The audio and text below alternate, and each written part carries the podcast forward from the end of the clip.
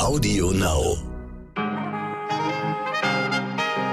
Einen wunderschönen guten Tag wünsche ich Ihnen. Mein Name ist Michel Abdullahi. Es ist Freitag, der 25. Juni.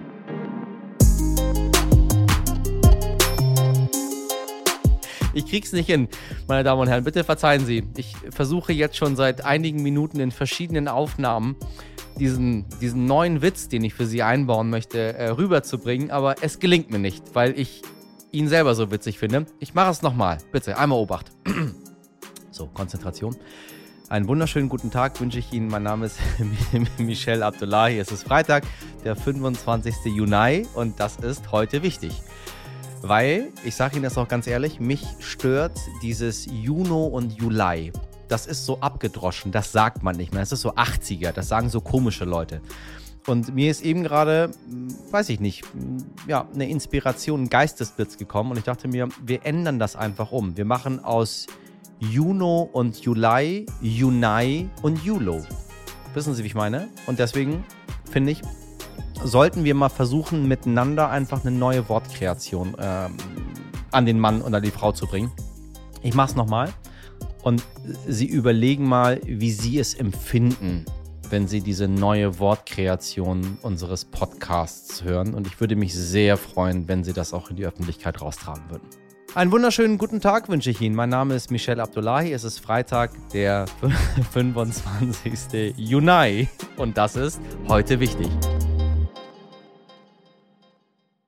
Die Abschiedstour hat begonnen. Gleich spreche ich mit meinem Kollegen und RTL aktuell Legende Peter Klöppel über unsere Bundeskanzlerin Angela Merkel mit einem Rück- und Ausblick. Außerdem beschäftigen wir uns aus gegebenem Anlass mit UFOs und es geht später noch um den Zustellschuh für BriefträgerInnen. So, das wird eine gute Laune-Folge. Angela Dorothea Merkel geborene Kastner ist eine deutsche Politikerin. So beginnt der Wikipedia-Eintrag. Doch sie ist nicht eine Politikerin, sie ist die Kanzlerin. Junge Menschen, oh Gott, junge Menschen, da gehöre ich nicht mehr mit zu. Junge Menschen, die heute Mitte 20 sind, kennen nur diese Bundeskanzlerin an der Spitze unseres Landes. Und während Helmut Kohl als Kanzler der Einheit in die Geschichtsbücher eingegangen ist, gilt Merkel als Pragmatikerin, als detailverliebte Wissenschaftlerin. Erst in dieser Woche hat sie einem Abgeordneten der AfD im Bundestag einen Vortrag darüber gehalten, wie sich der PCR-Wert eines Covid-Erkrankten auf und abbaut und warum die Tests sehr wohl aussagekräftig sind. In solchen Momenten, meine Damen und Herren, ist sie ganz in ihrem Element, aber eben nicht oberlehrerhaft. Inhalt ist ihr wichtiger als die Show, die viele PolitikerInnen gerade dann veranstalten, wenn die Kameras auf sie gerichtet sind. Doch wir Menschen leben von Gefühlen und Emotionen, damit geht Angela Merkel eher sparsam um. Wie hat sie es also dennoch geschafft, solch eine Beliebtheit aufzubauen? Das Erfolgsgeheimnis Angela Merkel möchte ich jetzt mit einem besprechen, der die Politik und Merkel speziell seit Jahrzehnten beobachtet, mit meinem sehr lieben Kollegen Peter Klöppel. Peter, ich grüße dich ganz herzlich. Hallo. Ist immer ein bisschen aufregend, mit dir zu sprechen. Mit, mit, mit, so Fernsehgesichtern, die man so gut kennt, ist es immer ein bisschen, da, da ist auch selbst Michel, der viele Interviews führt den ganzen Tag, ist immer ein bisschen aufgeregt. So, aber. Muss du nicht äh, sein. Ich freue mich. Sag mal, du kennst die Frau Merkel ja ganz gut. Du hast ja da schon das Vergnügen gehabt, mit ihr mal ein bisschen ähm, äh, länger und häufiger mal zu sprechen. Und äh, jetzt ist sie ja quasi auf Abschiedstour. Ähm, bist du auch schon wehmütig, dass sie bald nicht mehr da sein wird als Bundeskanzlerin? Also wehmütig wäre der falsche Ausdruck, äh, weil ich ja weiß, in der Politik ist alles endlich, auch die Karriere von äh, solchen ja doch außergewöhnlichen Personen wie Angela Merkel. Äh, aber man wird sich dran gewöhnen müssen, dass da plötzlich jemand anderes sitzt, ob das jetzt, äh, weiß ich nicht, Olaf Scholz, Annalena Baerbock oder äh, Armin Laschet ist. Äh, es ist erstmal ein anderes Bild, was sich darstellt und natürlich auch ein anderer Regierungsstil, ein anderer Kommunikationsstil. Egal was es ist, ja, man wird sich gewöhnen müssen, aber wie sagt man so schön, so ist das Lebbe.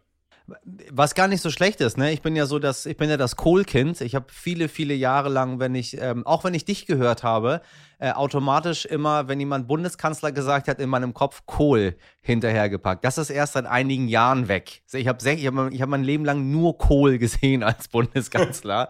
ähm, und wir als 18-Jährige damals fanden es ehrlich gesagt ziemlich geil, dass Kohl nicht mehr da ist, weil wir dachten, jetzt kommt ein bisschen was Neues. Deswegen finde ich es ganz gut, dass du sagst, Wehmut ist vielleicht nicht das richtige Wort. Was denkst du denn, er erwartet uns, wenn Merkel weg ist? Das Land wird ja nicht zusammenbrechen. Nein, natürlich nicht. Äh, es erwartet uns natürlich erstmal eine neue Regierung und zwar eine, die wir in der Form so jetzt nicht haben. Ich gehe nicht davon aus, dass wir wieder eine große Koalition haben, wobei man ja schon mit dem Ausdruck große Koalition vorsichtig sein muss, weil so groß wird die SPD auch nicht mehr sein und so groß ist die Union auch nicht mehr, wie sie mal war als man noch über wirklich große Koalitionen gesprochen hat, als beide Volksparteien bei über 40 Prozent der Stimmen waren. Also wir werden eine Koalition haben, in der wahrscheinlich drei, wenn nicht sogar noch mehr Parteien vertreten sein werden. Das ist zumindest jetzt mal im Moment der Stand der Dinge, wenn man sich die Umfragen anschaut. Und das bedeutet natürlich einen anderen Politikansatz, einen anderen Stil, aber Deutschland wird nicht zusammenbrechen. Äh, wir sind ja ein, sagen wir mal, demokratieerfahrenes Land und ähm, ja unsere Politiker äh, geben uns ja auch eine, sagen wir mal, klare Vorausschau auf das, was sie politisch vorhaben. Und dann haben die Wähler die Entscheidung zu sagen, gut, diese Partei passt eher zu dem, was ich mir für Deutschland wünsche, als eine andere Partei. Und dann werden wir mit dem Ergebnis leben können und müssen. Wird sie stoisch weitermachen bis zum Ende oder glaubst du, wir werden irgendwas Emotionales von ihr noch sehen? Was ich, ich sehne mich gar nicht danach. Äh, ich höre aber nur sehr viel aus meinem Umfeld, dass die Menschen das immer so feiern, wenn Angela Merkel mal irgendwas macht, wo mal ein Lächeln da ist oder wo, wo was Emotionales da ist. Obwohl, äh, ich kenne sie ja auch, sie ist ja ein sehr lebenslustiger, fröhlicher, ähm, äh, ziemlich cooler Mensch. Also sie wird jetzt nicht aus ihrer Haut heraus können und wollen äh, zum Abschied, äh, sondern sie sieht diese äh, Arbeit, dieses Amt äh, des Bundeskanzlers ja als eine Pflicht an, die sie erfüllt, die sie gerne erfüllt, äh, wie man sieht, sonst hätte sie es auch so lange nicht gemacht. Äh, ja. Aber sie ist bestimmt nicht jemand, der dann sagt, also man muss jetzt zu meinem Abschied noch, äh, ich weiß es nicht was, wie viele Grenze mir winden, sondern die eher sagt, okay, äh, ich mache meine Arbeit bis zum Ende, äh, irgendwann ist dann vorbei und dann ist auch gut. Äh, aber jetzt, jetzt bitte nicht irgendwie noch Opern auf mich schreiben oder Theaterstücke oder was auch immer. Über mich ist schon so viel gesagt und geschrieben und gemacht worden. Äh, ich glaube nicht, dass sie da so eitel ist, dass sie da etwas Besonderes will oder sich auf einmal von einer ganz anderen neuen weichen Seite zeigt, die sie vielleicht auch hat. Wir wissen es nicht so ganz genau, aber sie ist ja auch ein Mensch und äh, deswegen wird sie auch ihre Momente haben, wo sie vielleicht mal an sich zweifelt. Aber ich glaube, dass der Abschied ihr, ich vermute mal, auch gar nicht so schwer fallen wird aus diesem Amt. Du hast sie oft interviewt. Wie hat sie sich verändert im Laufe ihrer Laufbahn? Also, wenn ich mir die Bilder von Merkel vor 16 Jahren, noch früher sogar, als Kohls Mädchen äh, anschaue, denke ich mir so, oh, oh, da hat sich was getan. Was hat sich journalistisch getan, jetzt aus deiner Erfahrung? Na, sie ist sehr viel vorsichtiger geworden. Sie kontrolliert ihr Umfeld sehr genau. Ihre Aussagen sind teilweise sehr, sagen wir mal, abgewogen, äh, schwammig, würde ich manchmal auch sagen, und, und auch ausweichend. Ähm, sie ist nicht eine, die verbal jetzt ständig mit der Faust auf den Tisch klopft und sagt, so ist es und so machen wir es, sondern sie ist eine, die abwägt, äh, was aber natürlich auch ihrer Persönlichkeit entspricht. Und deswegen, äh, ja, muss ich schon sagen, sie hat sich in den vergangenen 16 Jahren zumindest insofern gewandelt, als dass sie noch weniger von sich selber preisgibt, als das am Anfang ja. ihrer Regierungszeit der Fall war, äh, weil sie einfach auch so viel gesehen und erlebt hat und mit einem gewissen immer größer werdenden Pragmatismus auch an diese Arbeit rangegangen ist. Und sie hat gesagt, ich will was, ich sehe ein Problem, wir müssen dieses Problem lösen, das ist mein Weg. Und wenn ich dann einfach äh, vorsichtig bin, abwägend, abwartend, und manchmal auch zögerlich erscheine, ja, dann ist das halt so. Aber ich will auch die beste Lösung und die kriegt man nicht unbedingt, indem man innerhalb von 20 Sekunden entscheidet. Sie ist ziemlich skandalfrei geblieben. Wenn wir uns jetzt mal angucken, äh, was alleine jetzt im Wahlkampf, äh, Baerbock, Laschet, egal wo, man, kramt immer irgendwas hervor und dann äh, geht es in die Schlammschlacht rein und da hat jeder da den, den Doktor ein bisschen nachgeholfen oder im Lebenslauf ein bisschen verbessert. Ich habe so ein bisschen drüber nachgedacht, warum ist die skandalfrei geblieben? Was denkst du? Weil sie weil sie skandalfrei ist einfach, weil sie nicht so viel von sich preisgibt oder weil man dann doch vor dem Amt des Bundeskanzlers, der Bundeskanzlerin so viel Respekt hat und sagt, okay, wir werden uns jetzt nicht die Doktorarbeit der Bundeskanzlerin vor, vorknüpfen?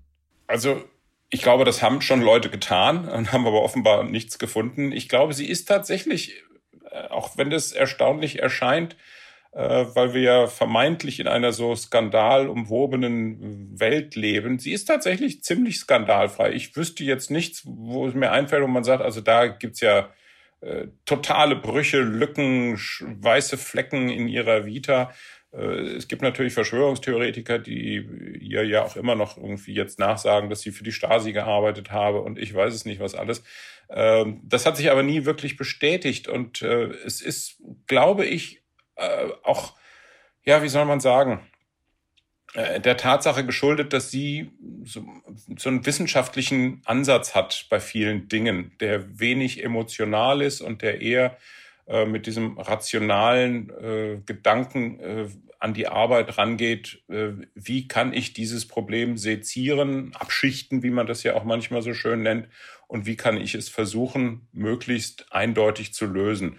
Äh, und sie gibt ihrer, sagen wir mal, ihrem Leben ja auch überhaupt gar keine offenen Flanken. Also ich meine, sie ist ja auch keine, die groß auf Partys irgendwie erscheint und wenn dann äh, auch eher kurz. Äh, und die Leute, mit denen sie sich umgibt, die sind ihr, glaube ich, in sehr großem Vertrauen verbunden und quatschen auch nicht viel über das, was da so passiert. Ja. Und deswegen ist ja. es ja auch immer so erstaunlich für viele, die einen dann fragen, ja, wie ist sie denn eigentlich so? Und wenn man dann sagt, doch, die kann durchaus lustig sein und, und die kann auch mal zwei Glas Wein trinken und nicht nur eines, dass da viele Menschen schon sagen, um Gottes, da hätte ich ja gar nicht gedacht. Ja, doch, aber äh, ja. so gesehen doch, ist sie doch, dann auch ein sie. ganz normaler Mensch. Wir alle können ja auch mal lustig sein und können auch mal zwei Gläser Wein trinken. Aber wir sind halt auch nicht immer nur lustig und auch trinken auch nicht immer nur Wein.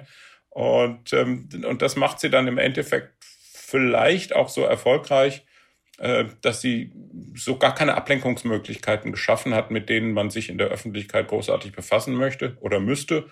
Und deswegen, ja, hat ihre Regierungszeit wahrscheinlich auch so funktioniert, wie sie funktioniert hat.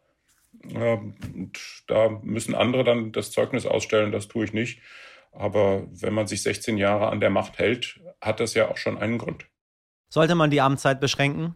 vom Bundeskanzler, von der Bundeskanzlerin? Ich fände es durchaus überlegenswert, ähm, weil ich auch glaube, dass es für eine, ein Land durchaus mal gut ist, wenn auch ganz oben an der Spitze frischer Wind reinkommt. Ähm, aber ich bin da mal noch manchmal gespalten, weil ich auch, auch sehe, ja, ich auch. es ich ist auch. ja offenbar ein in Anführungsstrichen Erfolgsrezept auch, ne? und es hat ja irgendwie ja. ganz gut geklappt.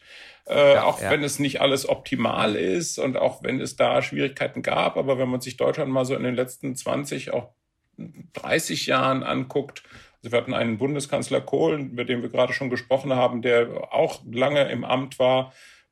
Der hat es auch irgendwie hingekriegt. Äh, Schröder hätte vielleicht auch länger im Amt bleiben können, wenn er denn gewollt hätte. Äh, aber ja. wie man an Angela Merkel sieht, zehrt es natürlich auch an einer Person. Und man sieht auch, dass sie sich verändert hat, dass sie sich auch körperlich, sagen wir mal, glaube ich, jetzt etwas schwerer tut äh, mit der Bürde dieses Amtes, äh, mit der Verantwortung, die man da trägt. Also ich glaube, dass sie äh, auch selber merkt, ich bin jetzt nicht mehr 50, äh, sondern ja. ja, wenn man so Mitte 60 ist, fällt einem manches schwerer, äh, als es vielleicht 10 oder 15 Jahre vorher war. Und dieser Job Kanzler ist ein Knochenjob. Äh, das muss man durchhalten können. Sie hat eine ganz gute Physis dafür und natürlich auch eine ganz gute Psyche, aber trotzdem irgendwann, glaube ich, merkt auch sie, ich werde müde.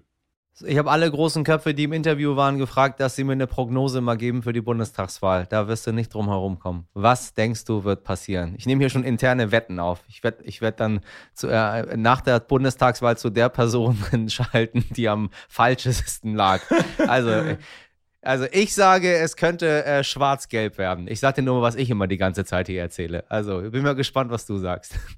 Also, ich gehe davon aus, da ich ja auch immer wieder die Umfragen lese und das auch vergleiche mit Umfragen bei anderen Bundestagswahlen, wie sich Parteien entwickelt haben, so in den letzten zwölf Monaten vor einer Wahl. Äh, und da die Union im Moment und auch seit längerem Jahr einen deutlichen Vorsprung hat, vor allem was danach kommt, gehe ich davon aus, dass die Union die stärkste Partei werden wird. Äh, ich gehe auch davon aus, äh, dass die Grünen ähm, sich ein Kopf-an-Kopf-Rennen liefern werden mit der SPD. Ich glaube, dass die SPD ja. noch ein bisschen stärker wird und die Grünen vielleicht noch ein bisschen schwächer, als sie es im Moment sind. Ob es für Schwarz-Gelb reicht, weiß ich nicht. Ähm, da müsste sich also die FDP schon noch mal deutlich steigern. Das sehe ich im Moment noch nicht. Ich glaube, die hat ihr Wählerpotenzial weitgehend jetzt mit den Umfragen ausgeschöpft. Was ich aber weiß, ist, dass die Deutschen grundsätzlich ja eher so eine Art äh, Grundstabilität wollen in ihrem Gefüge. Ja. Keine Experimente. Keine Experimente. Diese alten Sprüche, die man ja jahrzehntelang immer wieder auch hervorgekramt hat. Äh, und es ist jetzt nicht so, dass wir einen großartigen Wechselwillen verspüren in Deutschland hin zu etwas völlig Neuem. Also ja, ja. total rein ökologische Bundesregierung oder ähnliche. Äh, und Ent, äh, weiß ich nicht, Verstaatlichung großer Unternehmen. Ist ja alles nicht. Die Leute wollen ja vom Prinzip her ihr Leben weiter Ruhe, in Ruhe leben. Genauso wie es ist. Bitte nicht stören. Und deswegen gehe ich mal eher davon aus, dass wir eher wieder stabile Verhältnisse haben, ähm, aber mit einem Kick, äh, der, wie ich zumindest hoffe, uns doch zumindest die Möglichkeit gibt, auch mal ein bisschen aufzuwachen aus diesem äh, Phlegma, das wir in der Politik ja auch verspüren, äh, das so lautet, na ja, das hätte ja noch immer Jotje Jange und Digitalisierung, naja, das ist ja alles kompliziert und muss alles nicht ja, so schnell ja. sein. Ich glaube, da brauchen wir tatsächlich mal einen Tritt in den Hintern und ich hoffe, dass äh, wir da in der nächsten Bundesregierung auch das tatsächlich erfüllen, was man uns in den Parteiprogrammen immer verspricht, nämlich so eine Art Modernisierungsjahrzehnt oder mehr Digitalisierung und Entbürokratisierung. Ich hoffe, dass das tatsächlich mal kommt. Im Moment bin ich noch ein bisschen skeptisch. Mal schauen, ob wir uns am 27. September oder noch in der Wahlnacht sprechen. Ich danke dir ganz herzlich, Peter. Ich wünsche dir eine gute Zeit und äh, ich werde auf dich zurückkommen. Danke. Wir sprechen uns. Okay, danke. So, und jetzt, verehrte HörerInnen, schauen Sie mal bitte kurz in den Himmel. Sind Sie gerade drin, dann gehen Sie bitte mal für einen Moment ans Fenster. Geht auch ganz schnell. Rad- und AutofahrerInnen bitte vor absteigen bzw. rechts ranfahren. Ich hoffe, das ist klar. Wenn Sie da jetzt draufschauen, in diese Weite, von der Sie wissen, dass hinter den Wolken weiterer Himmel kommt und dann Atmosphäre und dann das Sonnensystem mit all diesen größtenteils unerforschten Planeten sind Sie sich da wirklich, wirklich ganz sicher, dass wir alleine sind im Universum? Dass es kein anderes intelligentes Leben als unseres gibt? In den USA ist man da aktuell nicht mehr so entschieden. Die US-Regierung veröffentlicht heute einen hochoffiziellen Navy-Geheimdienstbericht über UFOs in der Fachsprache UAP, Unidentified Aerial Phenomenal auf Deutsch also unbestimmte Luftphänomene. Und dieser Bericht hat es offenbar in sich. Durchgesichert ist vorab nämlich schon, dass die US-Regierung ausschließt, dass hinter den Sichtungen geheime amerikanische Militärtechnologie steckt und einige der ausgewählten Kongressabgeordneten, die den Inhalt des Reports bereits kennen, zeigten sich gegenüber US-Medien zutiefst besorgt über die Ergebnisse. Mich jedenfalls interessiert das Thema brennend, wie Sie wissen. Also habe ich Hakan Kajal angerufen, Professor für Raumfahrttechnik an der Julius-Maximilians-Universität Würzburg wo er unter anderem zur Suche nach außerirdischer Intelligenz forscht. Guten Morgen, Herr Professor Kajal. Guten Morgen. Die Ufologen sind in Aufregung, wenn ich ähm, das richtig verstanden habe, wegen eines Berichts der US-Regierung zu sogenannten UAPs. Worum geht es da konkret?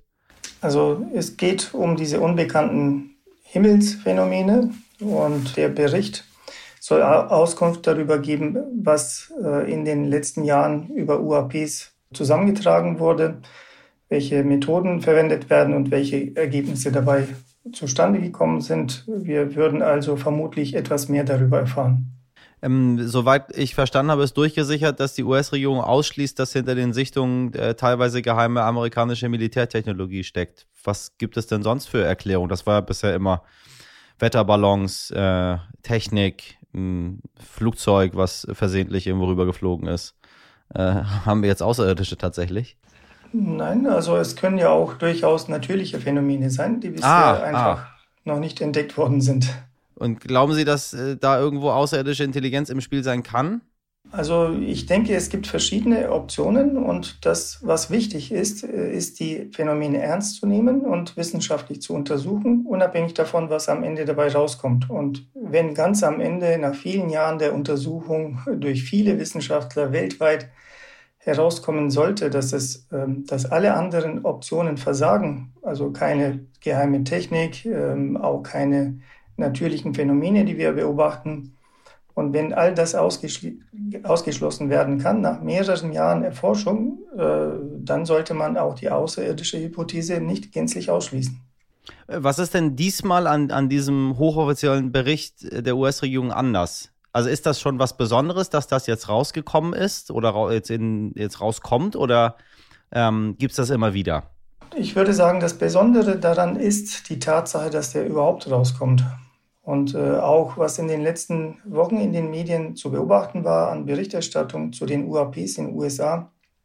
Äh, das Besondere daran ist, dass jetzt offen darüber gesprochen wird, ohne dass das belächelt werden muss. Und äh, das kann dazu führen, vielleicht, so wäre die Hoffnung, dass das Phänomen eben ernster genommen wird und ernsthaft wissenschaftlich erforscht wird. Äh, und das ist das Neue daran. Haben wir in Deutschland auch schon mal UAPs gehabt, die man mal genauer untersuchen sollte? Also äh, es gibt Berichte darüber natürlich, wenn man sich darum kümmert. Und äh, allerdings äh, hört man natürlich äh, bei einigen anderen Ländern wie in USA mehr Berichte über UAPs. Ich denke, es hat auch, äh, auch etwas mit der Offenheit zu tun, wie man mit dem Thema umgeht. Äh, das heißt aber nicht, dass in anderen Ländern UAPs überhaupt nicht vorkommen.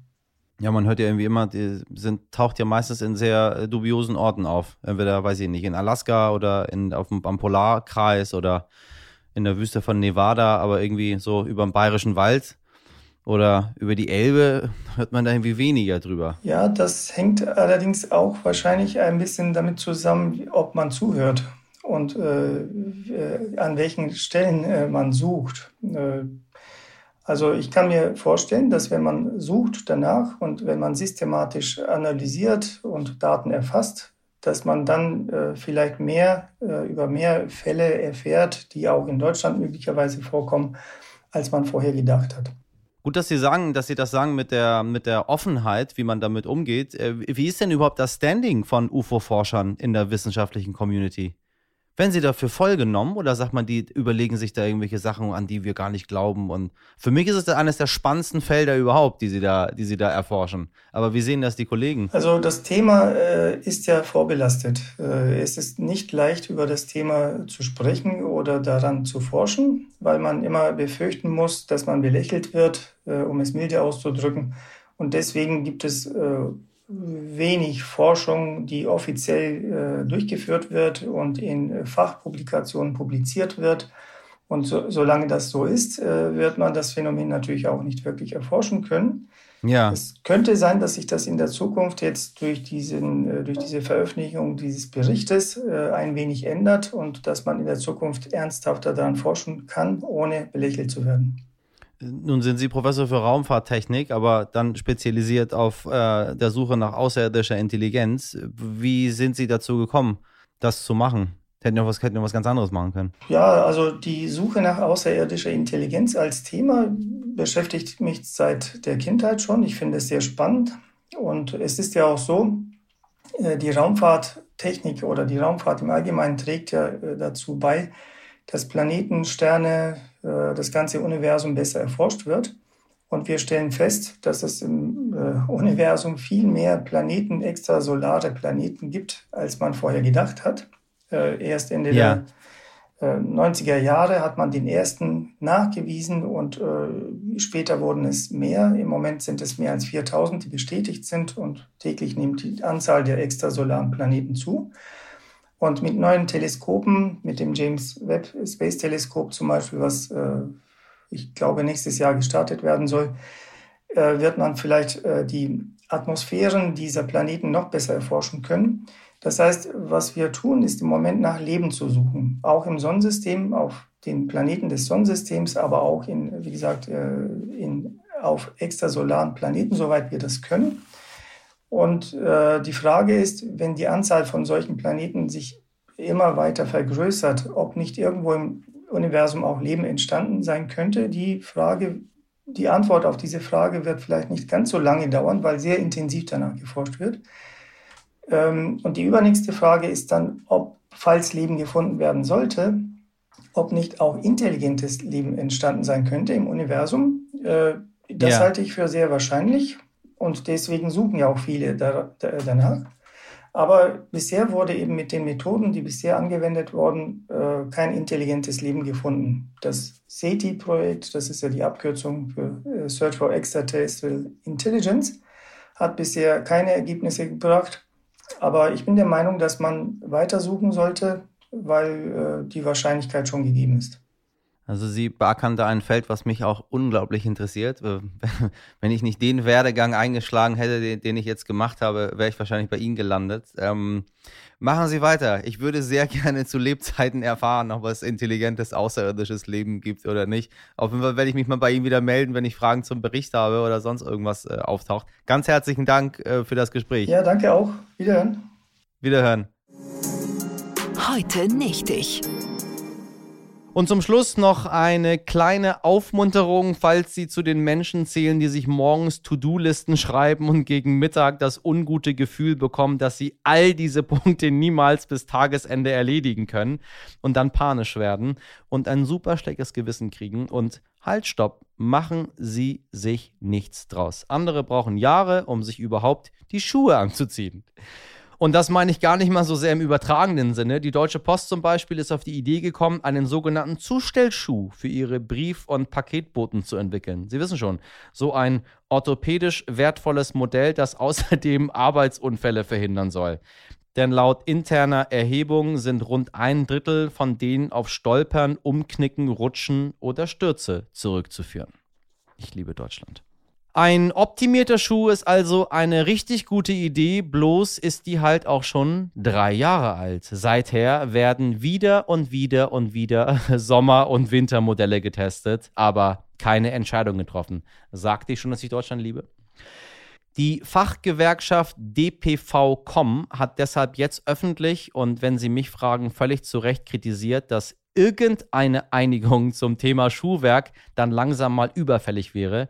Schließlich laufen sich die Zusteller für uns Tag für Tag die Hacken ab. Ich wünsche mir also, dass die Verantwortlichen der Deutschen Post ihre To-Do-List heute mal ein bisschen ernster nehmen, ruhig auch mit bisschen Panik und schlechtem Gewissen und dem Rest von uns wünsche ich, dass er sich eine hauchdünne Scheibe ihres Langmuts abschneidet und allen wäre vermutlich geholfen. Das war's für heute. Wenn Sie übers Wochenende Lust haben, mir Anregungen oder Kritik zu schicken, Sie erreichen mich wie immer unter heute.